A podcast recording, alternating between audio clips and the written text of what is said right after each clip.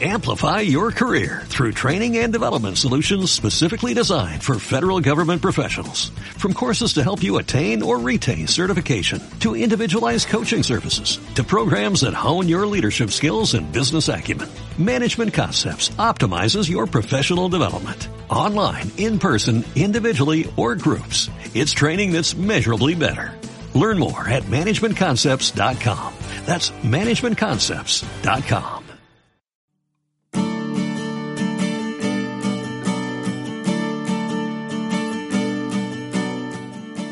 Bienvenidos a Las Chorchas, un espacio de conversaciones sinceras y reales, donde ponemos sobre la mesa temas con los que nos enfrentamos en diferentes etapas de la vida, sin filtros, sin miedo, sin edición.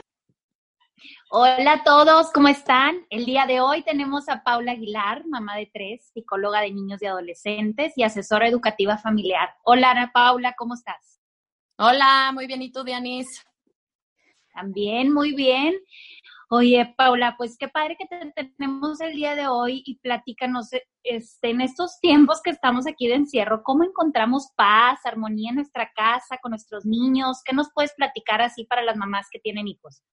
Claro que sí, mira, este, justamente en esta época nos está tocando a todos los que somos especialistas en estos temas estar muy cerca de las familias, porque sí, la, las mamás sobre todo, eh, sobre todo pensando en este rol de crianza que se da en nuestro país, ¿no? Donde la mamá normalmente es la que toma un poquito más el rol, aunque pudiera ser el papá. Voy a decir mamá por generalizar, pero pudiéramos hablar de los dos.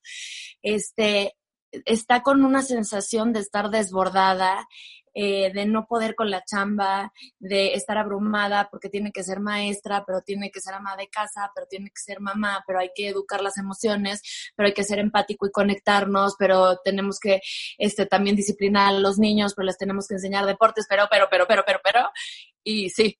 Nada más de decirlo te cansas, ¿no? O sea, sí es como bastante abrumador. Encuentro en, en las mamás una, sintomatología muy particular que no sé si ustedes han escuchado, se llama burnout parental.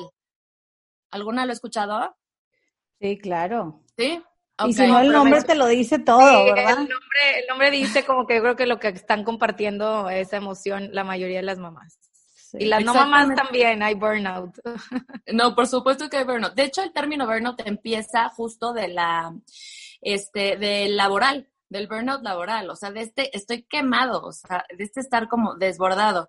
¿Y de qué se trata? Pues bueno, hay tres síntomas como principales del burnout parental que son el agotamiento físico y emocional, el distanciarte emocionalmente de tu hijo y la sensación de incompetencia en el rol de papá o de mamá es como una situación de malestar psicológico que no te permite ejercer tu paternidad o tu maternidad de manera saludable y que te hace sentir incompetente o incapaz de ejercerlo. decir, es que no puedo, o sea, ya no puedo, ya no sé qué hacer, o sea, ya les dije bonito, ya les gritoneé, ya los castigué, ya no los castigué, les di la consecuencia positiva, lógica, o sea, ya hice todo, y no estoy pudiendo. Entonces, en general hay una sensación de burnout, de, de justo esto, ¿no? No puedo con la, la, la chamba de ser papá.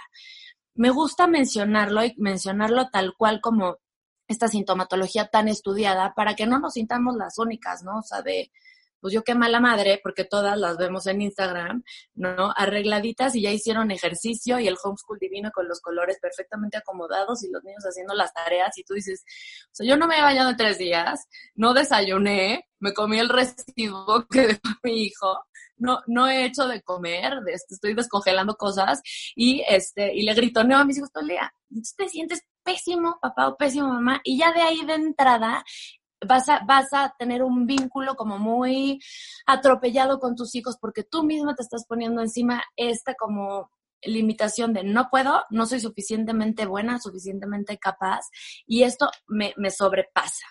Y sí, finalmente eso es lo que transmitimos a los niños. Los niños, todas las personas, pero particularmente los niños, toman los mensajes no verbales con mayor potencia que los verbales.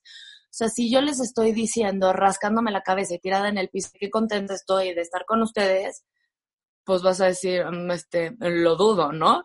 En cambio, si yo te estoy mirando a los ojos, mi postura corporal se inclina un poco hacia ti, etcétera, etcétera, y te digo, oye, qué padre estar aquí, mi tono de voz y tal, tú vas a decir, ah, pues sí es cierto, o sea, sí me la creo. Con los niños igual, o sea, nosotros por más que le digamos, mi amor, tú puedes, y, y, estemos intentando hacer las cosas, si no nos los compramos, lo no verbal es lo que realmente vamos a transmitir.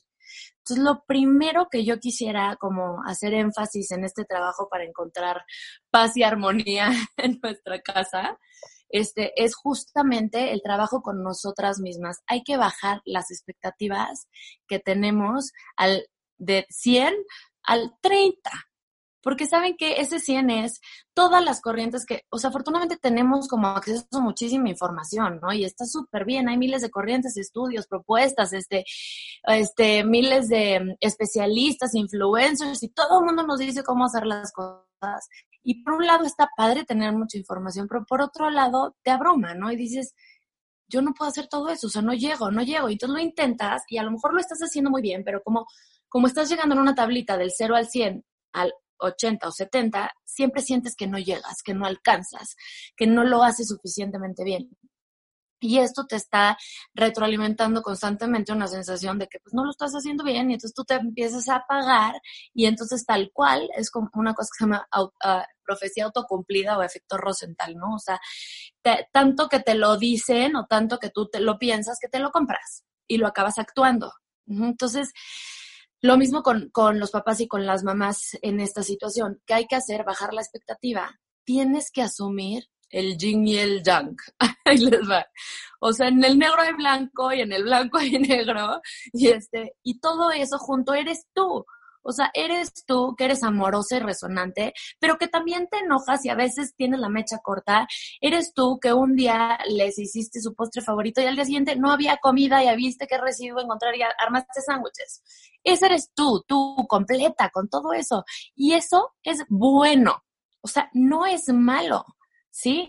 Hay que aprender a aceptar y a humanizarnos humanizar el que a veces nos vamos a equivocar, el que vamos a gritar. Y saben qué? Eso va a hacer a nuestros hijos 300 veces más felices de lo que pensaríamos, porque le damos la posibilidad de decir, no tienes que ser perfecto para ser feliz, no tienes que cumplir mis expectativas para ser feliz.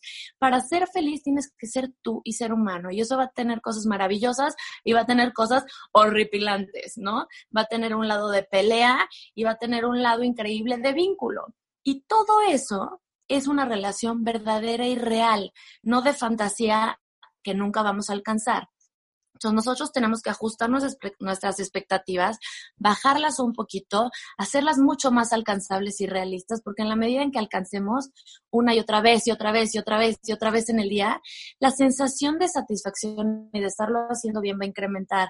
Y eso va a hacer que nuestro bienestar interno, interior, sea mucho mayor y por lo tanto nuestras relaciones más positivas. Vamos a sentirnos más contentas, más alegres, más satisfechas con nuestra labor. Entonces, eso ayuda mucho. ¿Qué otra cosa ayuda mucho? Darte momentos que no sean, o sea, ahorita la vida en verdad nos está dando un momento histórico que tiene muchos cons, evidentemente, pero también tiene muchos pros. Jamás, nunca, espero, se va a volver a repetir este momento histórico en donde tú tienes a tus hijos 24/7 metidos en tu casa. Jamás la posibilidad que tú tienes de conocerlos, de observarlos, de construir mejores relaciones, ¿no? Porque a lo mejor siempre has tenido la, ilusión o como la espinita de decir, híjole, me encantaría jugar más con mi hijo o, o ver qué está pasando en su mundo interior o que me platique cosas, pero vas en el día a día tan en el rush y tan en la prisa que pasan dos años y dices, chin, no lo he hecho, chin, no me he sentado a platicar o chin, no sé qué juego le gusta o no, o, no sé qué pasa con sus amigos de la escuela, no sé ni cómo se llama su mejor amigo, no sé, o sea, hay veces que sí, hay veces que no, ¿no? Entonces, en este momento sí tenemos la posibilidad de hacer todo esto y que a un ritmo en el, en el que se dan las cosas de manera mucho más sólida, porque no vamos atropellando. Hay una frase que dice una autora que se llama Ana Serrano que dice que este, la prisa mata la ternura. Y es verdad, o sea, terminas atropellando, ¿no? Cuando estás como en, esto de ya nos tenemos que ir a la clase, termina ya tu tarea, ya tienes que acabar, ya. Ahorita es, ¿sabes qué tiene Mate? Normalmente muchos de los colegios te ponen las tareas y horas de meetings, pero tienes como posibilidad de este, acoplar tu horario a tu vida, ¿no? A la vida de los. Entonces, tómensela con calma. Si ustedes no sabían que su hijo tiene un problema de atención, se van a dar cuenta y van a poder, ¿qué creen?, intervenir. Y la intervención de una figura tan significativa y tan amorosa como lo es un padre, una madre, hacer un cambio activo en eso. Estoy hablando aquí de la academia. Pero imagínense ustedes en el relacional. a ti, papá y mamá, a lo que a los dos, a las dos partes, porque la relación es bidireccional. Ajá. Digo, perdón, no es unidireccional, es bidireccional. Va de los lados. Entonces, si a ti no te gusta jugar juego de mesa, tu hijo canta, pues busca otra actividad. A ti te gusta salirte a, este, a jugar pelotazos, a, ¿cómo se dice? A dar balonazos, no sé cómo se diga pues sálganse a eso, ¿no? A, a, pelotear. Este, o si les, te gusta a ti cocinar o te gusta algo que tú disfrutes como papá. ¿Por qué? Porque en la medida en que tú hagas actividades concretas que tú estás disfrutando y que a tu hijo también le gusten, la retroalimentación que te va a dar tu hijo es de diversión, de alegría, va a haber sonrisas, probablemente haya eh, acercamiento físico, ¿no? Caricias, cariños, abrazos, este, miradas este, de complicidad, una mirada de ataque de risa, ¿no? Y todo esto te va a retroalimentar a ti papá o a ti mamá de que estás haciendo bien tu chamba, que te estás vinculando bien con tus hijos. Y en la medida en que esto se repita una y otra vez, una y otra vez, y una y otra vez, la retroalimentación que tu hijo te da, te va a dar seguridad para ejercer tu rol y decir, o sea, mi hijo realmente necesita de mí, mi hijo realmente disfruta de mí, qué bien le hago a mi hijo. Y esto hace que nuestra actitud cambie completamente. Y eso, ¿no? La exigencia y la expectativa tiene que ser mucho menor. Ahora, sí hay técnicas eh, más concretas es lo que, te iba a decir. Yo, Paula, que me hace mucho sentido todo lo que dices y es bien bonito escucharlo y recordarlo, porque yo creo que todas las mamás en un momento de paz eso queremos y eso deseamos, pero ahorita sí, como dices, estamos en momentos muy diferentes, muy difíciles, quieras o no sentir presión en los chats de los colegios, quién hace esto, quién no, todo eso, aunque no es sano y sabemos, pero sí me encantaría que nos dieras cosas prácticas que yo sé que tú tienes muchas maneras prácticas de que, a ver, ¿cómo bajo un poco el estrés en mi casa? ¿Cómo manejo? Porque también los niños, ellos también están encerrados, ¿verdad? Entonces, ¿cómo ellos también ayudarles con sus berrinches? ¿Qué puedo hacer para atacarlos? Para yo también ya no gritar tanto, te desgastas, para estar un poco más todos emocionalmente mejor. ¿Qué estrategia dices? A ver, cuando hay un berrinche hagan esto, lo otro, eso quisiera que nos platicaras. Algo práctico. Claro que sí.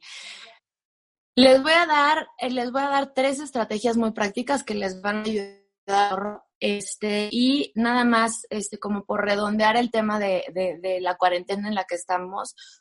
Y creo que ya lo, seguramente lo han oído mucho, pero es muy importante tener una rutina y seguir esa rutina con cierta flexibilidad, ¿no? O sea, no de, ¡Ah! son las 12.01, ya. No, no, no. A ver, acuérdense, estemos en calma, no paz, vayamos a un, al ritmo que nos está tocando ir pero sí tener una rutina de voy a hacer en este día estas tres actividades en este orden. Eso les va a ayudar a, a, mamás y a hijos a estar mucho más contenidos, sentirse más seguros y desbordarse menos emocionalmente. Si estamos sin horarios, eh, van a, van a empezarse, que no está mal que se aburran, ¿eh? es súper importante que los niños se aburran, pero van a empezarse a aburrir y entonces van a empezar a molestar entre ellos y van a empezar a tirar cosas y entonces tú te vas a empezar a estresar como mamá. Si tú tienes una cierta rutina y luego espacios de juego libre en donde sí puedan hacer todas estas cosas, se puedan aburrir, puedan inventar y crear, está perfecto, pero sí tener como esta rutina. Eso para redondear. Y luego ahora sí, en cuanto a estrategias prácticas, este, para manejos emocionales en casa con niños. Eh, a ver, les voy a dar, les digo, estas tres que son mi, son sensei. Este, me encantan, funcionan muy bien y, y a las mamás la verdad es que les dan también muy buenos resultados. Ahora, es importante decir que siempre que implementamos un cambio en la técnica o en la manera de intervenir, puede haber una resistencia al cambio. Ajá. Entonces, en un inicio puede que haya un pico hacia arriba en cuanto al volumen emocional o al tono emocional que había en el conflicto. No hay que desistir. Hay que practicar las estrategias unas cuantas veces antes de decidir si nos funciona o no. Una funcionará más con un hijo que otro, una funcionará más en una circunstancia que otra y la otra en otra circunstancia, ¿ok? Entonces, esto tal cual, irnos muy con esta parte de intuición de, mamá y de papá, en donde, eh, pues sí, nuestro propio cuerpo, nuestra propia sabiduría sensorial, que es la intuición, nos va a dar respuestas y hay que escucharlas. Pero bueno, ahí les va ahora sí, las técnicas. Voy a empezar por una técnica que yo le digo la de los tres pasos. Y es lo siguiente. El cuando tú te encuentras con una frustración, un enojo, una emoción cualquiera que sea, que te obstaculiza el flujo de las cosas, llámese, no quiero hacer la tarea, llámese, se están peleando entre los hermanos, llámese, yo no quiero comer eso, llámese, este, me tiré en el piso porque quería justo ahorita en este instante ver la tele y, no, cualquier tema que implique un contenido emocional que absolutamente todo lo que nos pasa, este, los conflictos con nuestros hijos, eh, esta técnica nos va a ayudar. El primer paso es describir lo que observo. Cuando yo describo lo que observo, que es literalmente, eh, a ver, Juan Carlos, estás tirado en el piso pataleando y gritando, ¿ok? O sea, es tal cual lo que estoy observando. No meto nada de mi cosecha, no meto juicio, no le pongo nada extra, es nada más lo que vi y lo que observé, lo digo, ¿ok? A la hora en que yo digo esto, o sea, todo esto se lo podría decir yo nomás los tres pasos, pero les quiero decir el, lo que hay de fondo de cada uno. En este primer paso, en donde yo eh, describo lo que está sucediendo, lo que hago es hacer que el niño en ese momento ponga su atención en eso que yo dije, en esa parte del cuerpo o en esa conducta, pero a nivel física y corporal. Y entonces siente su cuerpo en el piso, siente cómo mueve las piernas y siente el raspor a lo mejor en la garganta y escucha el grito, o sea, muy, muy sensorial. ¿Por qué es importante el trabajo sensorial? Para que los niños puedan gestionar sus emociones y los adultos también, pero bueno, ahorita hablando de niños, tenemos que tener conciencia de cómo se siente nuestro cuerpo, para que con esa conciencia de cómo se siente nuestro cuerpo, nosotros logremos etiquetar, clasificar o nombrar con, ah, ok, cuando yo siento un nudo aquí en la panza y ganas de golpear, se llama enojo. ¿no? Ok, ¿qué puedo hacer con el enojo? Pero si yo no tengo, y créanme, hay muchísimos adultos que de veras no tienen la posibilidad de registrar sus emociones. Es impresionante. Eso tiene que ver también con la educación que nos dieron como mucho más, a lo mejor autoritaria, en donde, no te, donde tú no podías registrar tu incomodidad y mucho menos manifestarla, ¿no? Porque era un tema de, pues, de ni modo, o sea, si te dijeron que saludas a todos, saludas a todos, te friegas y aunque no quieras y no te guste, ¿no? O aunque si tu papá te volteaba a ver y tenías que pararte derechita y tú estabas muerta de cansancio y sentías que te ibas a desmayar, tenías que derechita sonriendo, pues lo hacías, o sea, no, te aguantabas tu incomodidad, te lo tragabas, hasta que, ¿qué pasó? Siempre digo que teníamos fibra óptica y se volvió cable de cobre, o sea, teníamos una comunicación increíble entre nuestras sensaciones y nuestra cabeza y nuestro cerebro, ese registro, ¿no? En donde yo puedo registrar que me estoy sintiendo de esta manera y que esto es cómodo o incómodo, ¿no? Y de pronto, pues no, con todo este tipo de conductas se hace este cable de cobre y ahora y avanza más lento, es más difícil acceder, o sea, no llego, no llego. Los niños están más cerca de la fibra óptica. Tenemos que ayudarlos a mantenerse en fibra óptica. Esto les va a ayudar, este, no sé si, si les platico Eli, pero uno de mis temas como más fuertes es la prevención de abuso sexual infantil. Yo trabajo mucho en prevención de abuso sexual infantil justamente con esta parte eh, sensorial que nos va a decir a nivel corporal, estoy cómodo o estoy incómodo, porque el pensamiento nos puede traicionar, ¿no? De, de, pero es bueno, pero está bien, pero es mi tío, pero lo quiero mucho, pero me dio un dulce, pero me dio un juguete. Entonces, ¿cuál va a ser nuestra base? Esta conciencia corporal que se lee como cómodo o incómodo y con eso tomar decisiones. Bueno, entonces el primer paso es describir y tiene todo esto de fondo. El segundo paso le voy a llamar emoción. Pero dentro del segundo paso hay como dos pasitos. El primero tiene que ver con este, reconocer la emoción, nombrarla, etiquetarla, decir cómo se llama. Y el segundo con validarla. Es decir, Juan Carlos, estás tirado en el piso pataleando y gritando. Me da la impresión de que estás enojado. Ya, etiqueté. Enojado, enojado, ya dije. O que estás frustrado. ¿ok? Me da la impresión de que estás frustrado. Claro, tú querías un chocolate y los chocolates son muy ricos. Estoy validando. O sea, claro, claro que se vale querer con muchas ganas un chocolate. Son ricos los chocolates. O tú querías ver la tele y no te dejé. O tú querías golpear a tu hermano porque estabas fúrico y es tu manera de sacar la furia, ¿no? Se vale, se vale. O sea, siempre saber que todas las emociones, es, las emociones no se controlan, están dentro del baúl de cosas que no controlamos en esta vida. Entonces, las emociones no se controlan. Entonces, siempre hay que validarlas, siempre son válidas. El tema es qué hacemos con esa emoción, ¿ok? ¿Cómo la manifestamos? ¿Cómo la expresamos? Y entonces ahí va el paso número tres, en donde fijamos un límite o eh, tomamos una decisión. En este caso es, pero Juan Carlos, hoy no te voy a comprar un chocolate. ¿ok? O, pero, este, Juan Carlos, por decir el mismo nombre, eh, a tu hermano ni a nadie lo debes golpear, ¿no? O sea, fijas el límite, fijas el límite, tomas una decisión de qué es lo que va a pasar. Entonces, ¿qué estás haciendo? Nosotros normalmente hacemos nada más el paso tres, ¿no? No le pegues a tu hermano, le duele. Este, no te voy a comprar el chocolate. Este, ¿no? Eh, no grites, no, no, no hagas, no. Y entonces nos vamos directo al paso tres. Cuando nosotros hacemos el paso uno y dos, lo que estamos haciendo es decirle a nuestros hijos, te estoy escuchando, me interesas, me importas, te entiendo, entiendo lo que quieres, ¿no? Eh, te doy un espacio para que exista tu mundo emocional. Se vale sentir todas esas cosas. Y aquí hay un espacio en donde las puedes sentir y expresar. Se vale. Pero el límite está aquí. ¿no? No porque yo te entienda y porque yo te valide y porque haya esta parte como empática de conexión, se va a hacer lo que tú quieras. O sea, este es el límite. Pero si damos esos dos pasos previos, por ejemplo, en tema de berrinches, eh, se ve durísimo cuando tú le empiezas a decir lo que tú querías era un dulce, ¿no?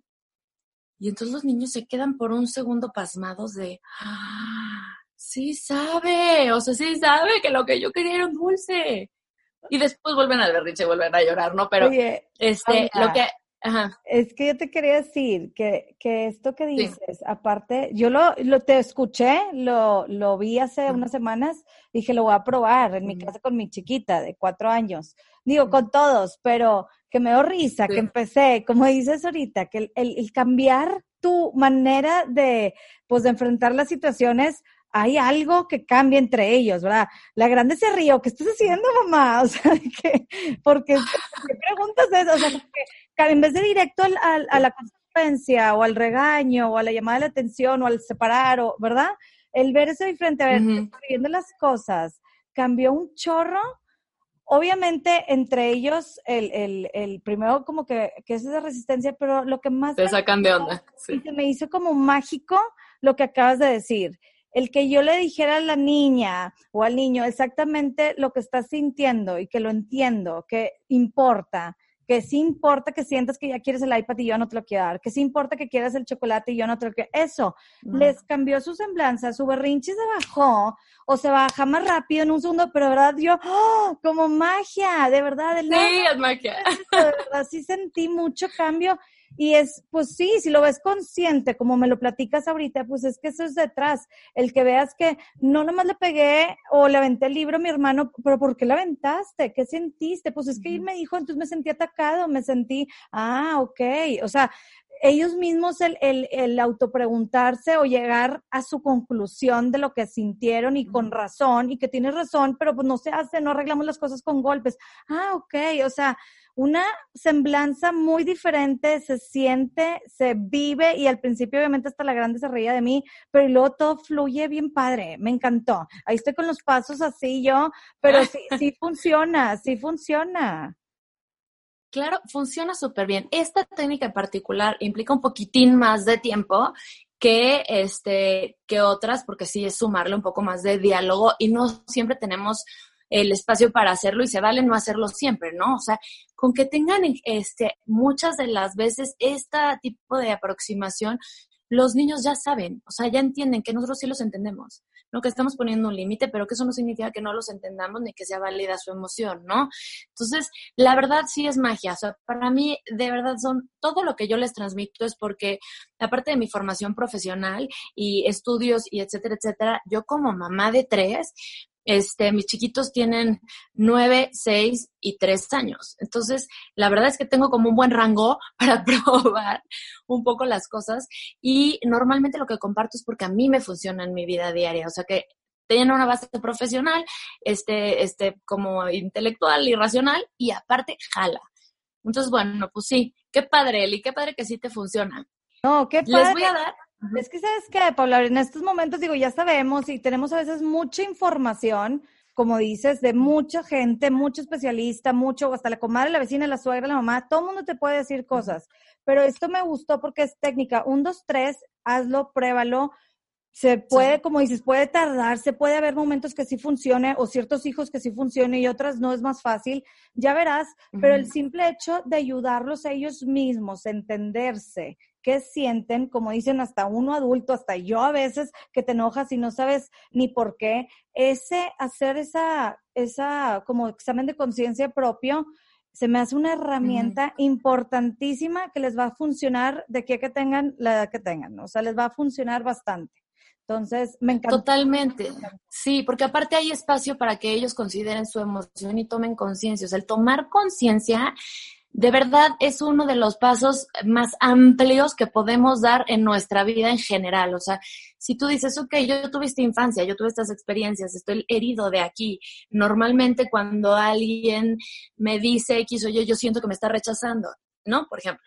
Y entonces, si tú conoces eso y eres consciente, cuando estás en esa situación otra vez dices, ok, estoy sintiendo el rechazo porque traigo esta historia. No, no es lo que me está pasando en este momento presente se está conectando con mi historia.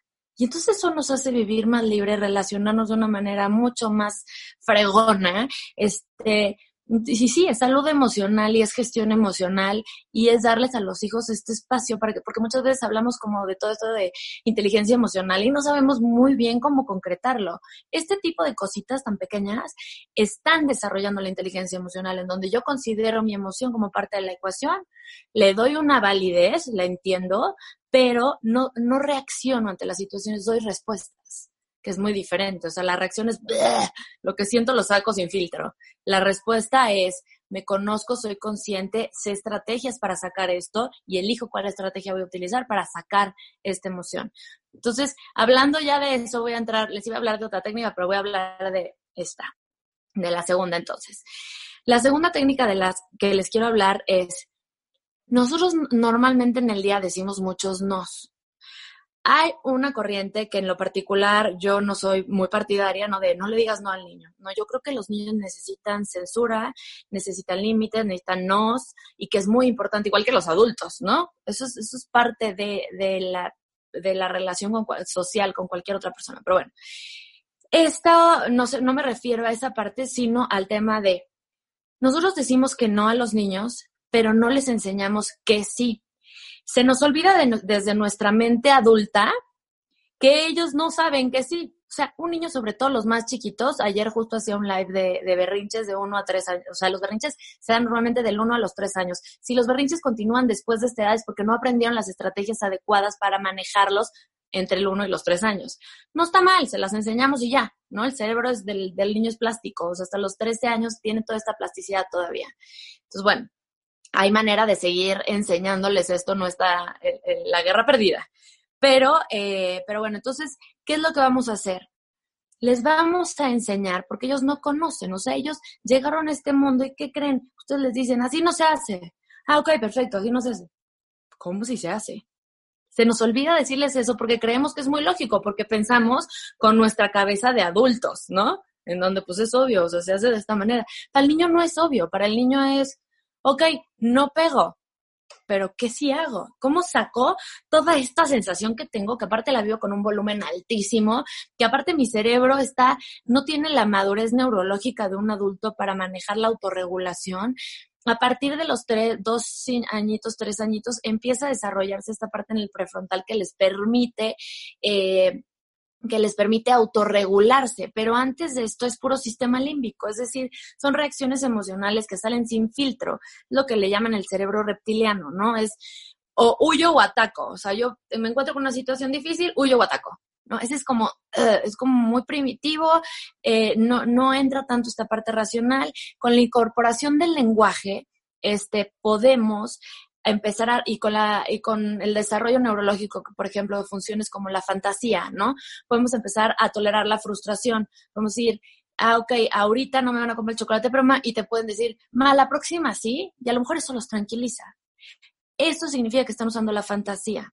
Nosotros lo usamos, ¿no? De, ya quiero que termine el trabajo, please, ya me muero de ganas de mi casa, estoy cansadísima, me quiero dormir. Y estás con un estrés y un agobio y una frustración que quieres gritar, pero el simple pensamiento y la imaginación de decir, ah, cuando llegue a mi casa me voy a poner mi pijama, voy a prender la tele y voy a comerme, no sé, un sushi, ¿no? Y el simple hecho de pensar eso, esa fantasía te permite autorregularte en el presente porque sabes que la gratificación va a llegar eventualmente. A los niños les pasa lo mismo y empiezan a tener este proceso y pueden, empiezan a autorregularse. Pero bueno, ya me desvié. Vamos ahora hacia la estrategia 2, que es sí y no. Por cada no que tú le digas a tu hijo, dale alternativas de sí, lo que tenga que ver con, con, en todo en general, pero sobre todo lo que tiene que ver con las emociones. No le pegues a tu hermano, pero pues que sí puede hacer, ¿no? No le pegues a tu hermano. Ok, ¿qué otra cosa sí podrías? ¿Qué cosas sí podrías costar más grandes? Y, el, y el, la tercera estrategia que les voy a dar tiene que ver con esta parte en donde nosotros no vamos a resolverles, que a mí me fascina. Pero bueno, aquí sí les voy a poner como más resuelto por tema didáctico. Entonces, no le pegues a tu hermano, dile que no te gusta. O pídele que hagan turnos. O este, o en vez de arrebatarle el juguete, pregúntale si te lo puede prestar o intercámbiaselo por este otro juguete, o darle alternativas de cómo resolver ese mismo conflicto de una manera en que no dañe ni a otras personas, ni a sí mismo, ni a ningún objeto. Esas son las tres reglas para el manejo de, estas emociones, ¿no? No dañar ni a alguien más, ni a sí mismos, ni a ningún objeto. Este, y entonces, por ejemplo, no sé, si están enojadísimos y están golpeando y se están, están pegándole a alguien o mordiendo, no, les puedes decir, estás muy, en, otra vez hacemos los pasos, ¿no? Estás golpeando y mordiendo. Siempre digamos lo que observamos, porque eso permite tomar conciencia de su conducta. ¿ah? Estás mordiendo y golpeando. Este, me doy cuenta de que estás muy enojado, pero esa manera de enojar lastima.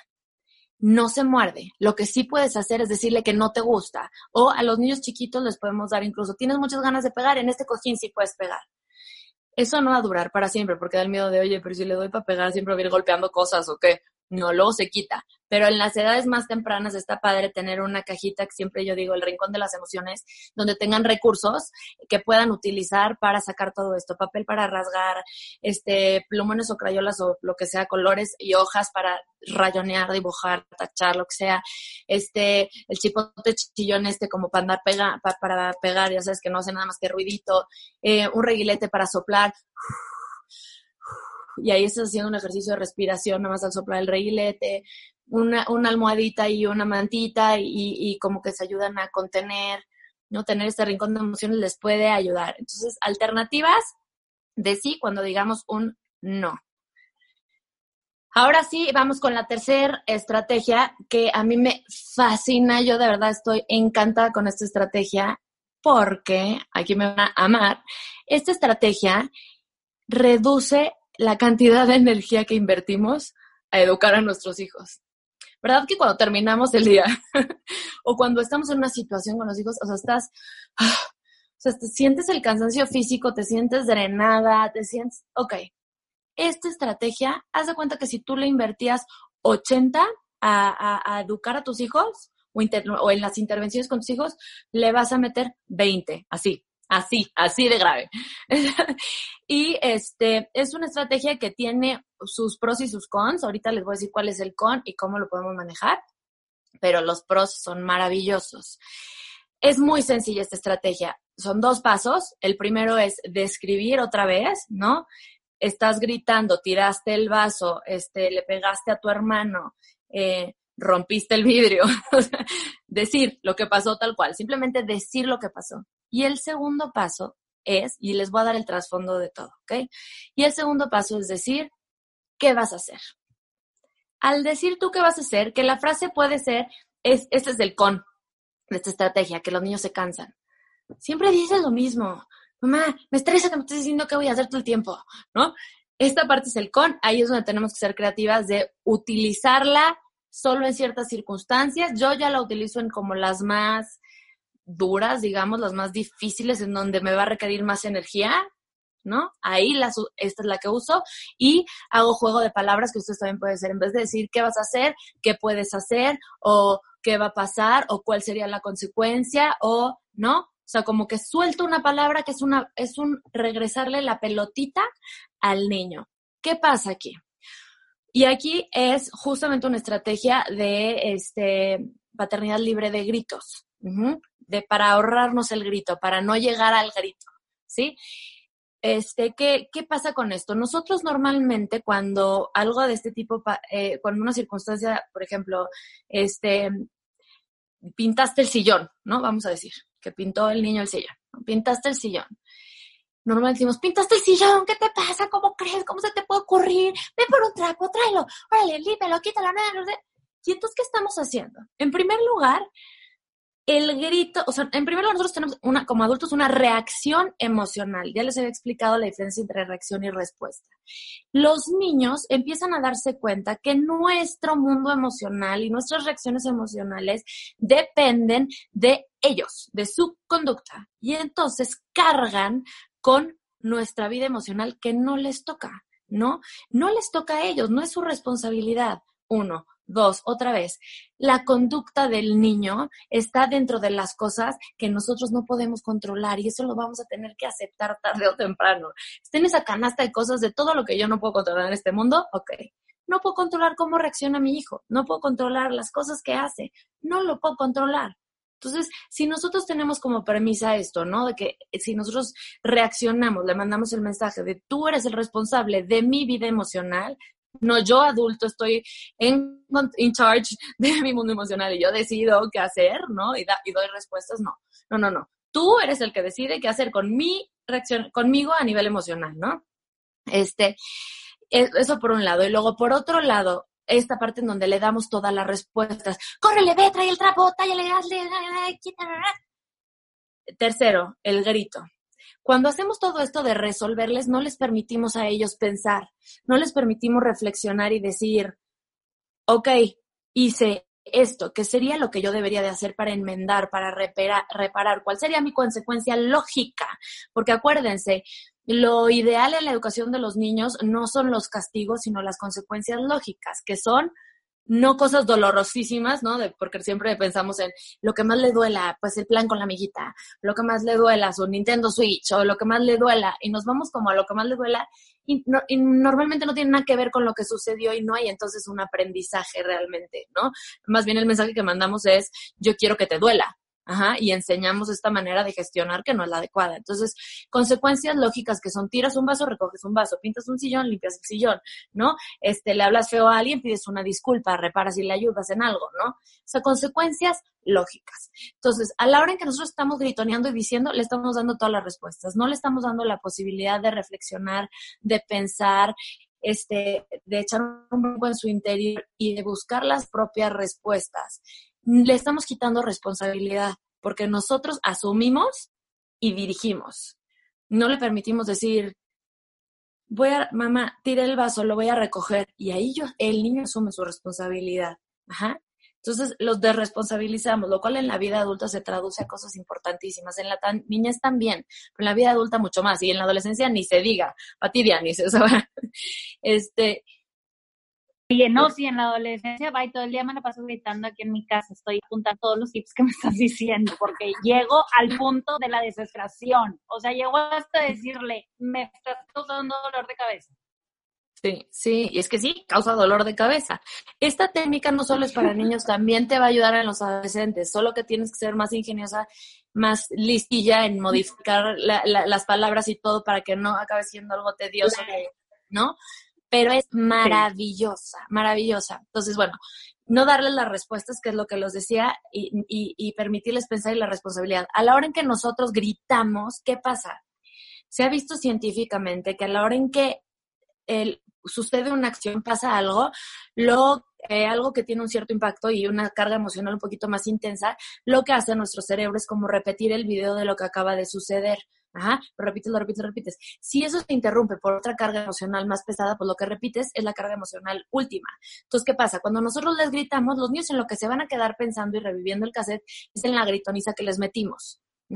Si nosotros no hacemos esto y les damos el espacio para pensar, para reflexionar, para llegar a sus conclusiones, para autoimponerse las consecuencias, estamos permitiéndoles tener, pues, tal cual el espacio y el tiempo para que su cerebro repita y repita el video de ellos mismos. Y entonces volvemos a hablar otra vez de la responsabilidad. Y entonces, ¿qué pasa? Se los juro magia. a los más chiquitos hay que acompañarlos y irles enseñando qué tipo de respuesta es la que estamos esperando de ellos cuando decimos qué vas a hacer. Para los más grandes, o sea, es una cosa impresionante. Y llega un punto en que ya nada más decimos lo que pasó sin decir qué vas a hacer y ellos solitos ya saben lo que sigue y entonces dan la respuesta. Por ejemplo, este Jerónimo, mi chiquito, que, que tiene tres años, ¿no? De verdad, al segundo día de empezar con la técnica, él agarró la onda de volada y ya nada más le digo, que lo tiraste el agua. Se para del señor, así. Va, que yo me quedo, te lo juro que ¿Cómo que? O sea, ¿por qué no tengo que seguir diciendo? ¿Por qué no tengo que seguir interviniendo? ¿Dónde está mi otro 60% de energía que tengo para invertir en esto? O sea, ¿qué le hago eso?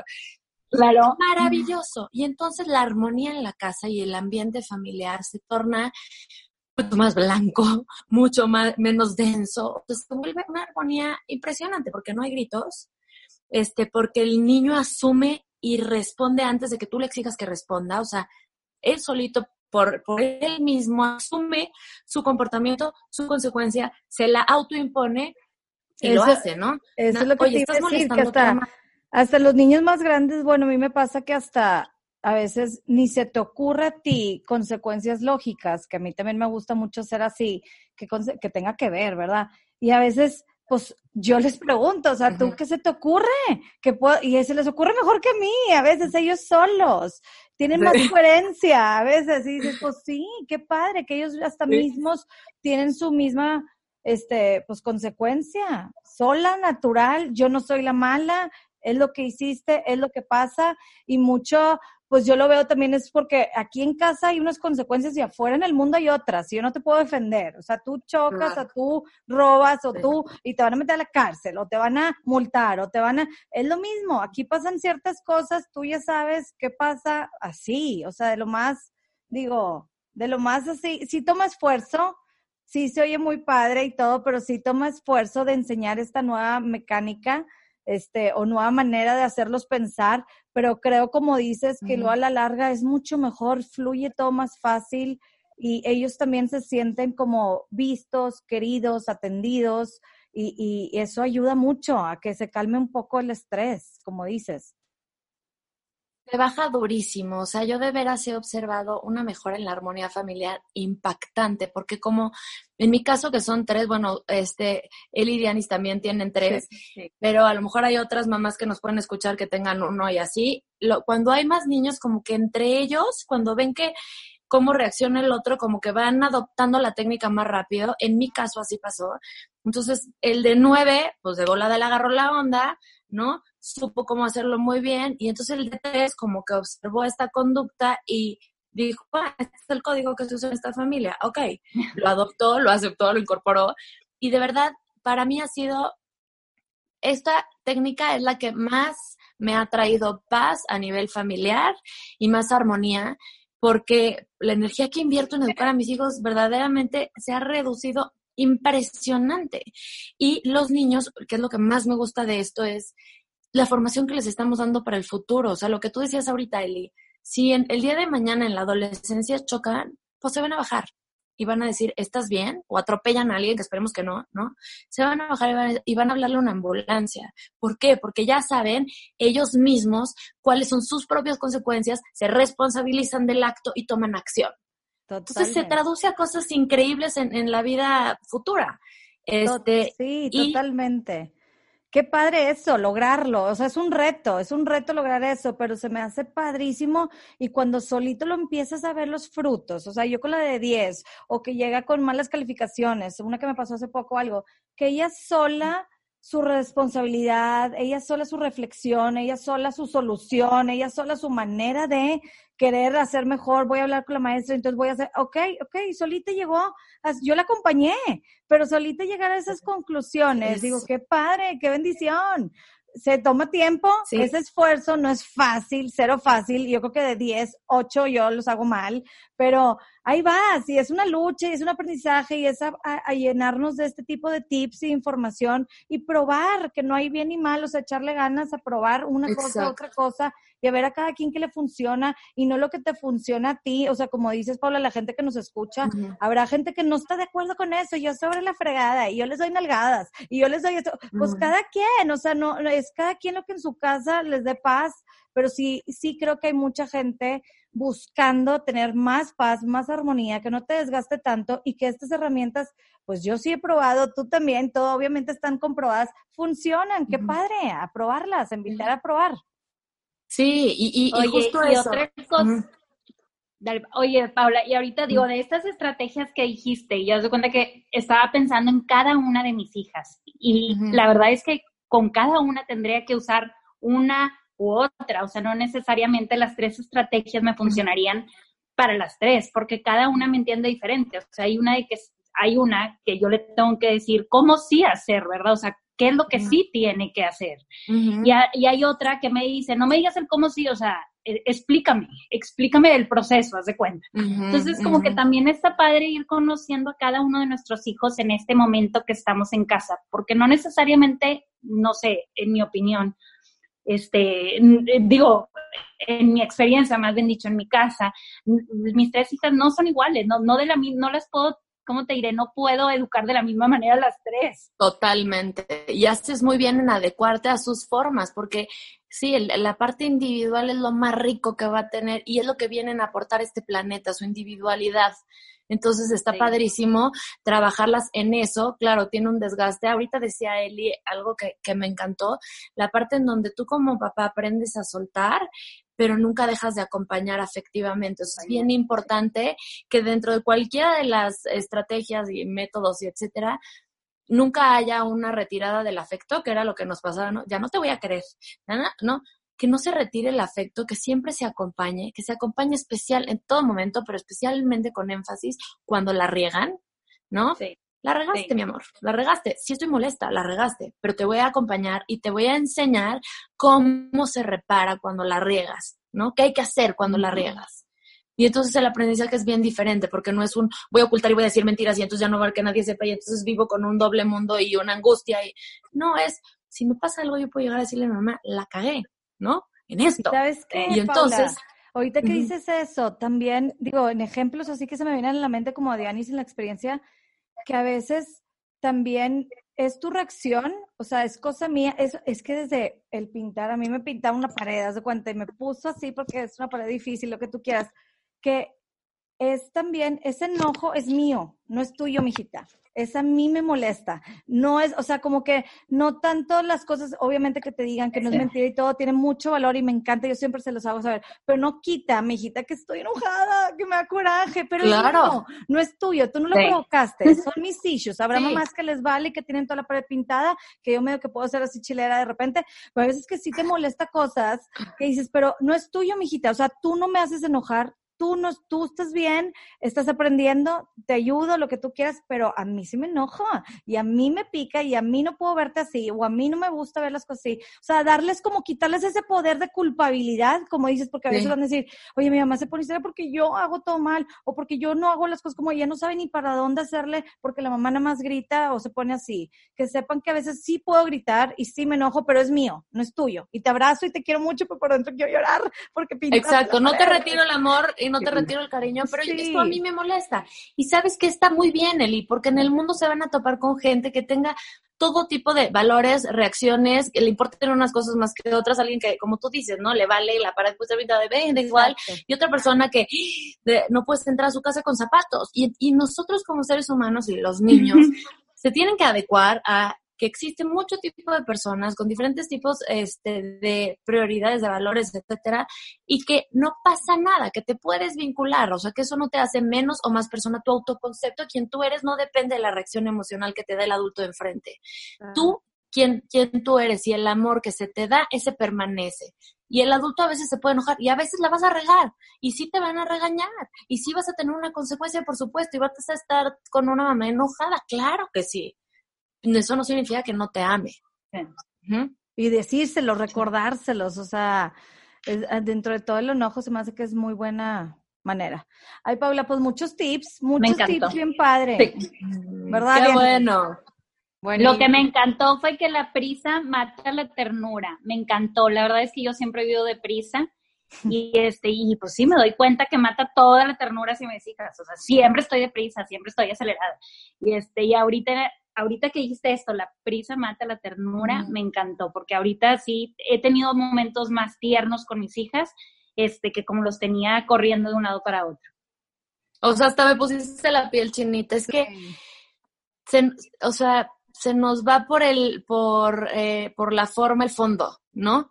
Por tener las cosas como tienen que ser, por cumplir con todo lo que hay que cumplir, y, dejamos a un lado y dejamos pobrecito, pobrecito el fondo. Y creo que este momento, justamente por eso a mí, la verdad es que en lo particular con mis hijos me está encantando, porque siento que estoy pudiendo nutrir mucho el fondo. Yo también vivo en friega igual que tú, y a veces siento que los atropello y que no les doy el espacio, y que me están diciendo, y la verdad estoy escuchando la mitad de lo que me están diciendo, ¿no?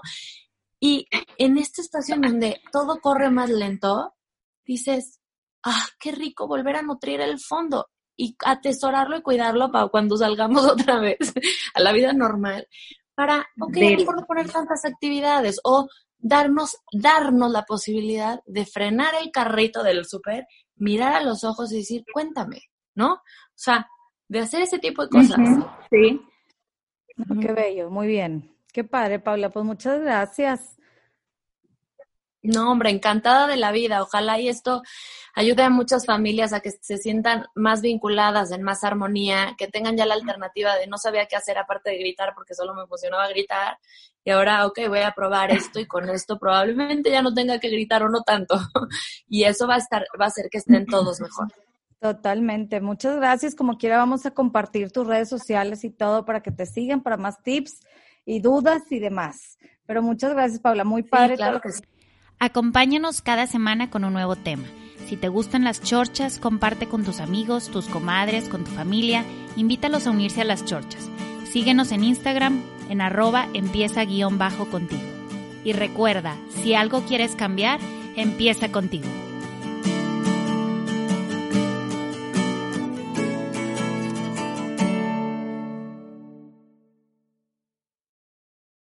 Amplify your career through training and development solutions specifically designed for federal government professionals. From courses to help you attain or retain certification, to individualized coaching services, to programs that hone your leadership skills and business acumen, Management Concepts optimizes your professional development. Online, in person, individually, or groups. It's training that's measurably better.